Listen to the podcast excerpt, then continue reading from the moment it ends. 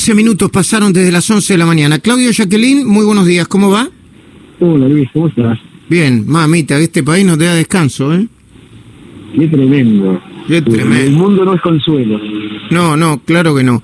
Ahora, Claudio, eh, yo leí detenidamente tu columna. ¿Hay un problema de crisis de confianza, eh, eh, digamos, profunda que no se arregla con un paquete de medidas así? ¿Hay un problema político por las señales que vienen, como decían, nos decía Gabriel Rubinstein del Instituto Patria? Eh, eh, Alberto Fernández no se quiere hacer cargo del albertismo o ya está rozando eso o está generando problemas en la propia autoridad presidencial. Bueno, el problema parece ser que Alberto Fernández no toma el lugar que tiene como presidente y oscila en eh, medidas que un día eh, parecen representar su identidad, otro día la de Cristina Kirchner, otro día no se sabe a quién, y que además hay descoordinación y problemas inclusive entre los funcionarios que le son propios. Perdón, perdón, no terminé de escuchar lo último. No, no, no sé por qué no se escucha bien. eh, eh, no sé si es tu línea la nuestra. ya Vamos a tratar de mejorarla. Ahí, a ver ahí. Hola. Ahí, Ah, Ahí un poquito mejor, sí.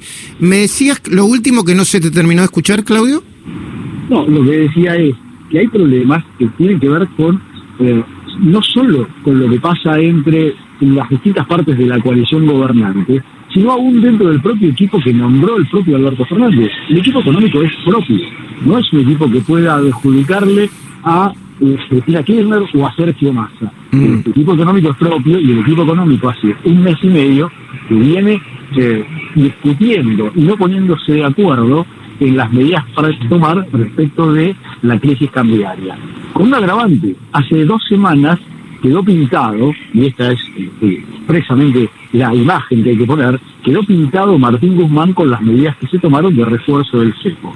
Ayer, Martín Guzmán aparece como el megaministro que se hace cargo del anuncio de un paquete de medidas y es el jefe de la macroeconomía. Claramente, es imposible que quien toma decisiones, quien debe preservar sus ahorros, quien debe hacer inversiones, esté pensando que hay un rumbo claro. Por lo tanto, lo que se ve es un problema serio de conducción y un Alberto Fernández que no termina de hacerse cargo de esa conducción.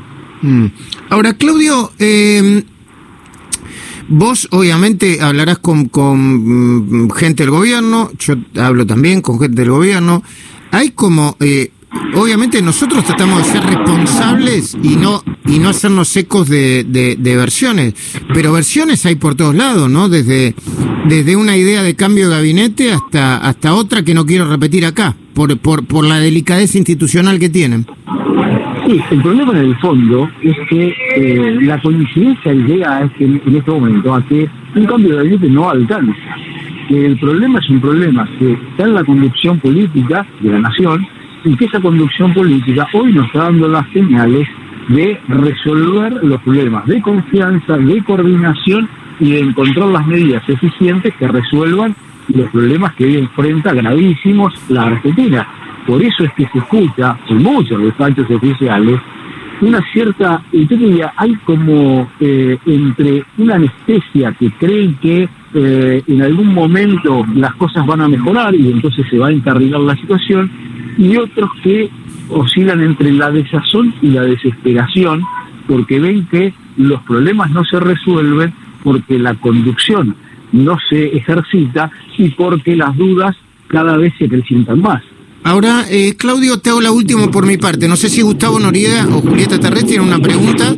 Eh, eh, eh, obviamente eh, la pueden hacer y, y Claudio seguramente no se negará. Pero la última pregunta por mi parte es, ¿hacia dónde, si hubiese un cambio, hacia dónde ves eh, ese cambio, eh, Claudio? ¿Hacia la profundización de la, del conflicto con los sectores productivos? Como, como plantearía eh, Cristina Fernández de Kirchner o Máximo Kirchner, o hacia una mirada más ortodoxa, te diría, y a favor de, de el trabajo, el capitalismo, etcétera, etcétera. Si vos escuchás a Alberto Fernández y quienes están cerca, si escuchás a Martín Guzmán, si escuchás a Miguel Pérez, si escuchás a Matías Culfa, si escuchás a Santiago Gafiero, yo te diría, deberían hacer un cambio a profundizar un proyecto productivo, con consensos, con acuerdos con los sectores productivos y con los empresarios. Ahora, claramente, eso no es lo que está primando, esa duda sigue, creo que este es el problema, que no se resuelve ese conflicto, ese dilema que esté resoluto y que cada vez que se ha hecho un cambio, los casilleros siempre los llenó el kirchnerismo más duro y más puro y sobre todo la cámpora. Y no se ven figuras en, de alrededor de Alberto Fernández en las que él delegue y empodere como para tomar determinaciones que vayan en el sentido de un acuerdo que tienda a mejorar la capacidad productiva de la Argentina y salir de este eh, de este pantano en el que está encerrada. Ahora, hay algo tan loco en esto, porque eh, en cada cambio eh, la cámpora, digo, los chicos grandes de la cámpora o sectores muy cercanos a Cristina llenan más casilleros.